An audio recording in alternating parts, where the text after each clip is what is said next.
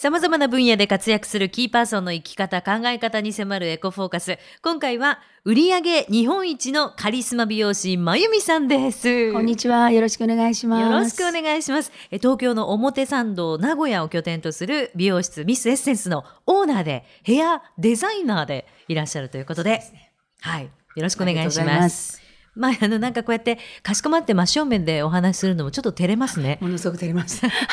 あの綺麗な女性に見つめられるとなんかドキドキしますね。何をおっしゃいません。もう10年以上、まゆみさんにカットしてですね。ありがたいことにも本当に担当させていただいて光栄です。ありがとうございます。いつもあの鏡越しでお話しさせてもらうそうなんです。ねまあ私たちの職業っていうのは鏡越しでお客様とあのお話しするので、やはりこう対面はどの方と会っても照れますね。ああ、そういうことですよね。はい、はいドキドキしちゃいます。いやもう改めてよろしくお願いいたします。願いしますさて美容室私あのびっくりしたんですけどコンビニの数の4倍あるんですね美容室って。そうらしいですね。もう今、本当に歩けばすぐ美容室っていう。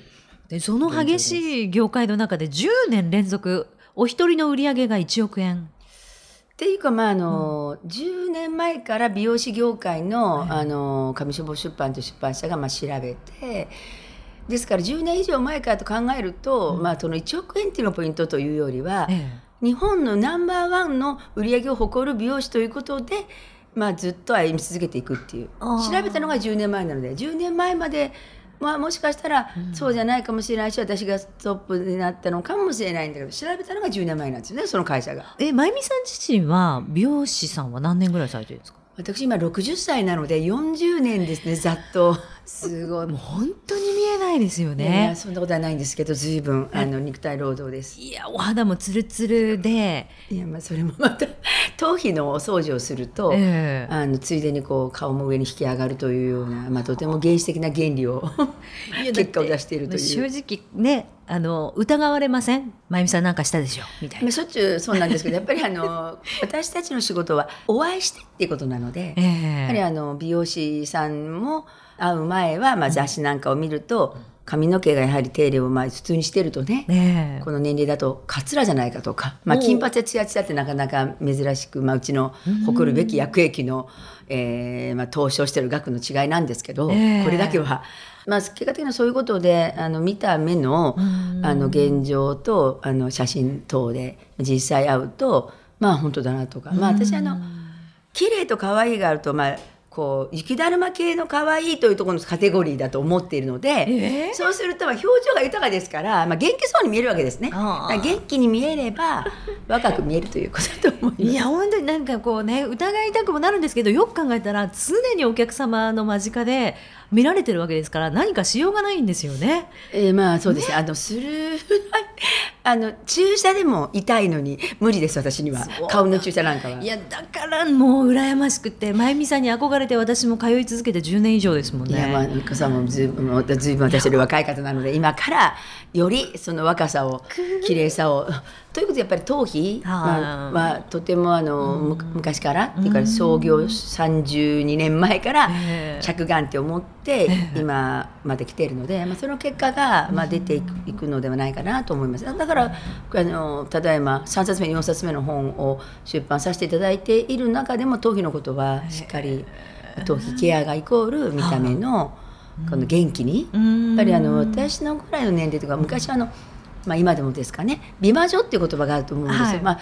それはそれでまあ美しい女性の、まあ、称賛のお言葉ではないかとは思うんですがやはりそういうカテゴリーではなくて今のこう私が思えるのはその元気な女性っていうのが、まあ、アクティブな女性って言った方がいいですかね。はい。そあの私のこうキャラでありお客様たちにおすすめしたい、若く見えるというカテゴリーではなくて、元気に見えるのか元気に見えないのか。だと思うんですよ。ねでも年齢じゃない。そうです。もう年齢も含めて、あの超越して、えやはり20代でも元気に見えなかったら、要するに老けて見えるわけですよ。はいまあ要するに笑顔がなかったら、まあ元気がないとイコール笑顔もないわけで、ええな笑顔があると、まあ、元気に見えるじゃないですか。ええということは笑顔になるための、まあ、笑顔が映える髪型っていうかそういうことになるでしょうね。笑顔が映える髪型？はい、逆に言ったら笑顔になる髪型。なるほど。要するにまあ歯磨きながら、はいまあ、要するに戦闘準備を開始するわけですよね。ええそれは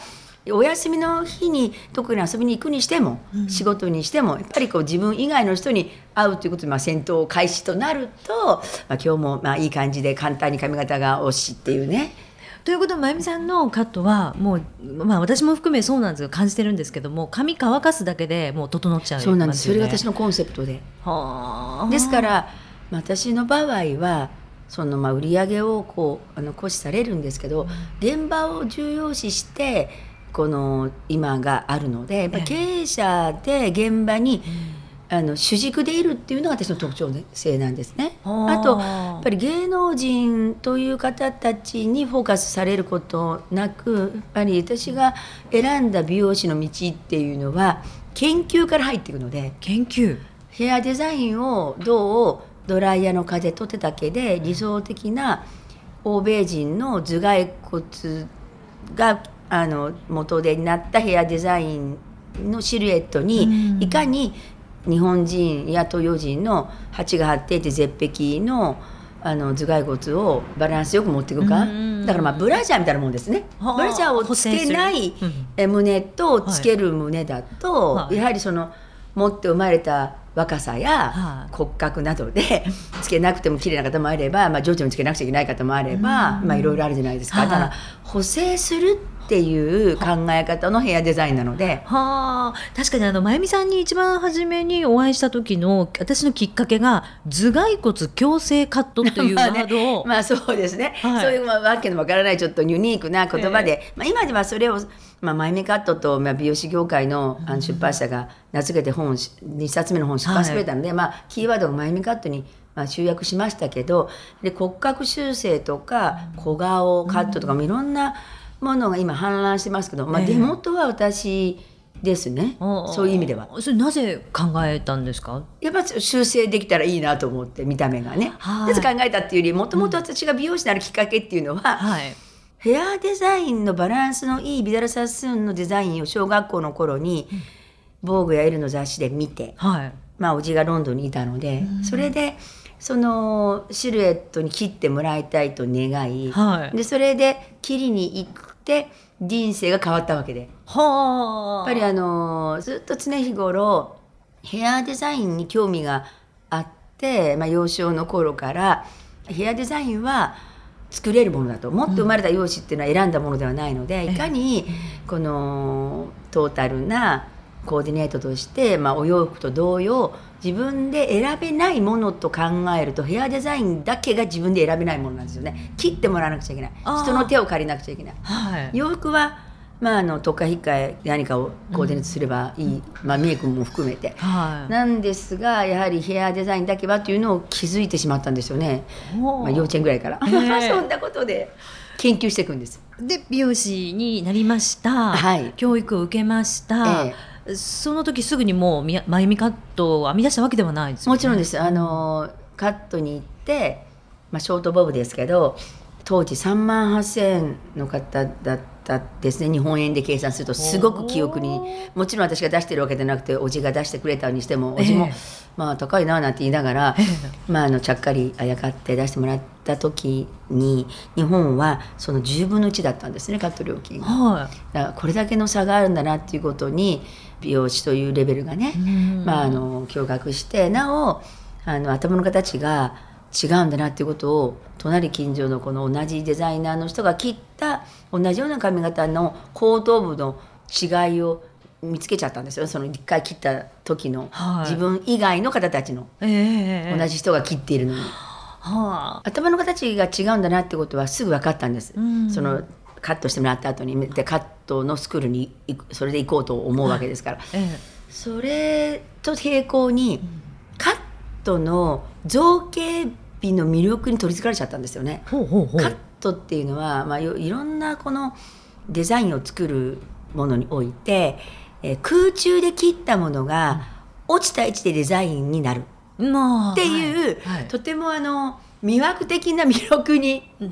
取り入れられちゃったんですね。はい。もうアートですよね。アートなんですよ。すごくなので、皆様が思う以上に数学的な理論のもとで、ええ。なおかつそれを感覚で、えー作らなくてはいけない。物差しとか分度器とかコンパスがないわけですから、はい。だからあの手この手で、まあ、体中でその先ほどお話したコンパスや分度器や、あのー物差しを体感するというのをまあ満たしていくんですけど。えーえー、まゆみカットっていうのはその素人の私でも分かるようにお話しいただければ嬉しいんですけど ん何が他のカットと違うんですか？簡単に言えば全てが流線形に切られているということですね。流線形はいあのー本来のカットは、まあ、ビダルサスが考えたカットっていうのは、えー、と直線の集合体のカットなんですね。点と線をつなげるっていうか。はい。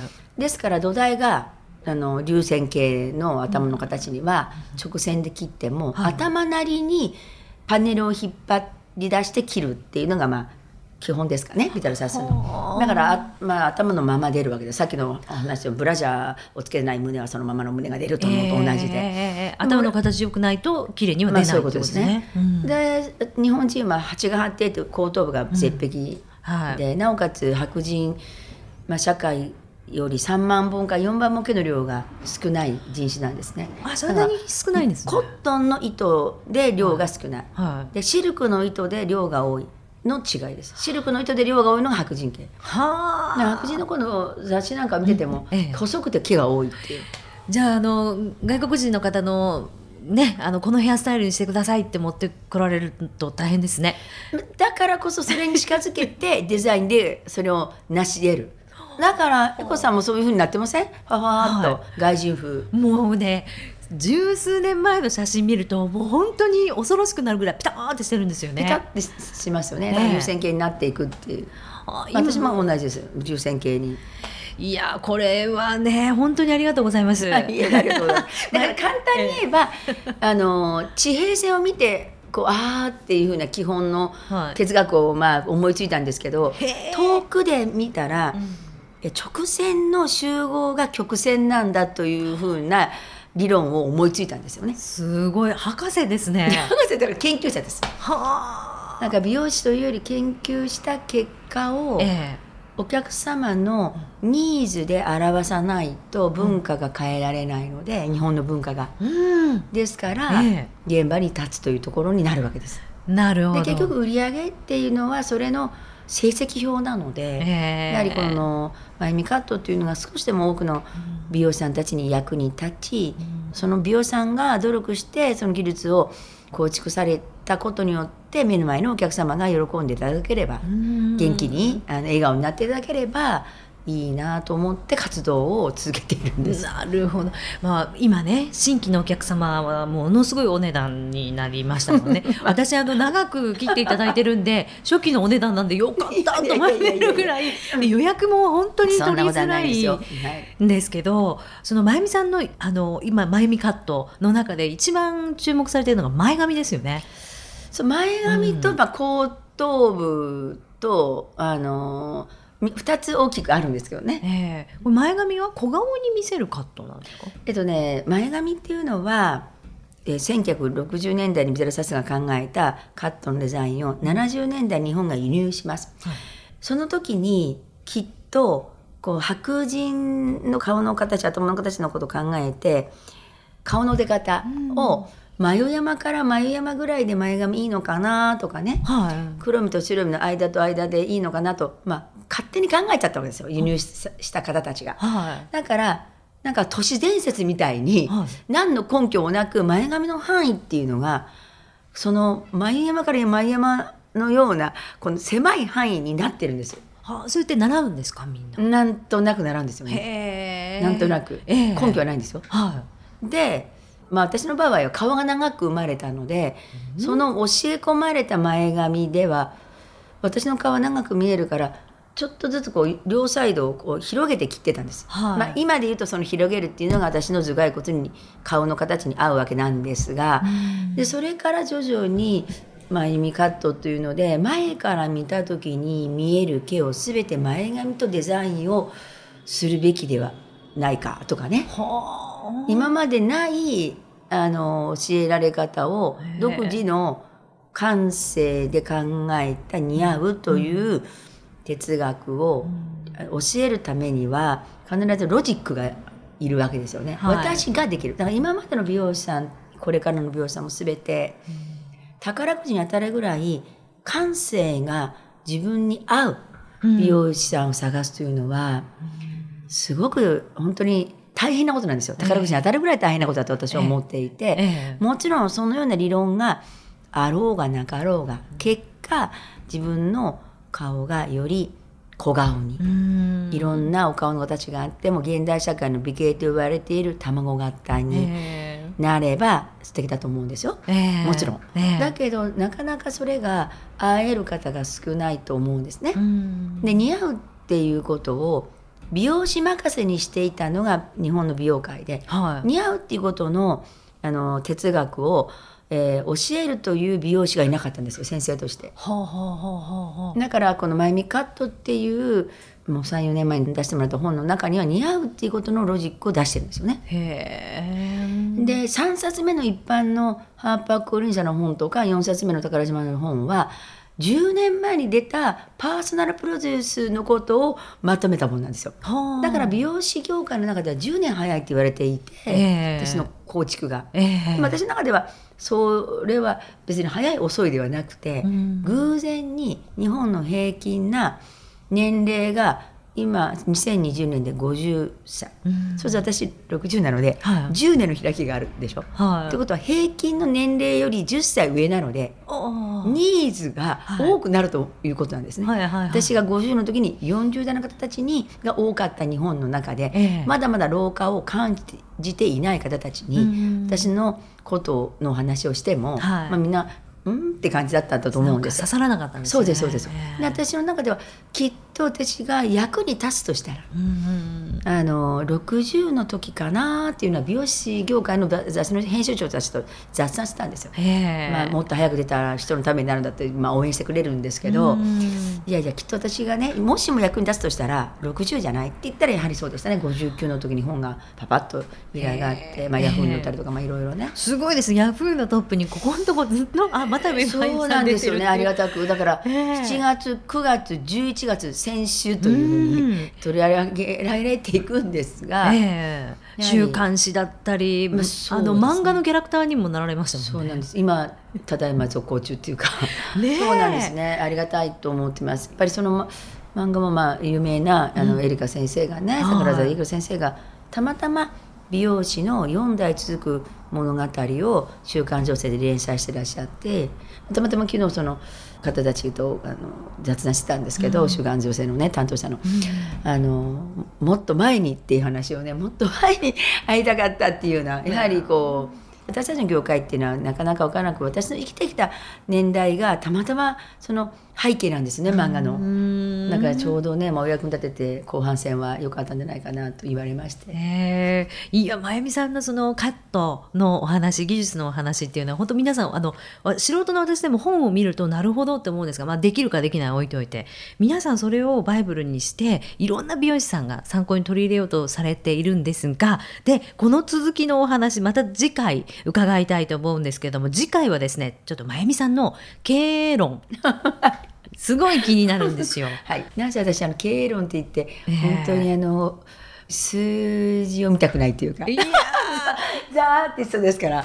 だから数字を見るとねもう山のように借金を抱えてるわけですから。いやいやいやまあまあ名古屋もね、まあ、100坪あるわけですからトータルでやってるのでやっすごいですぱよね。り何百万の機械がポンポコポンポコあるわけですねうちには。本当そうですね。本当にええなのでですからの大変な、はい、お金のお話を 一番弱いとこですけど 伺いたいと思いますありがとう。ございます。さあということで、えー東京表参道名古屋を拠点とする美容室ミスエッセンスのオーナーでヘアデザイナーのまゆみさんでした。ありがとうございましたあ。りがとうございました。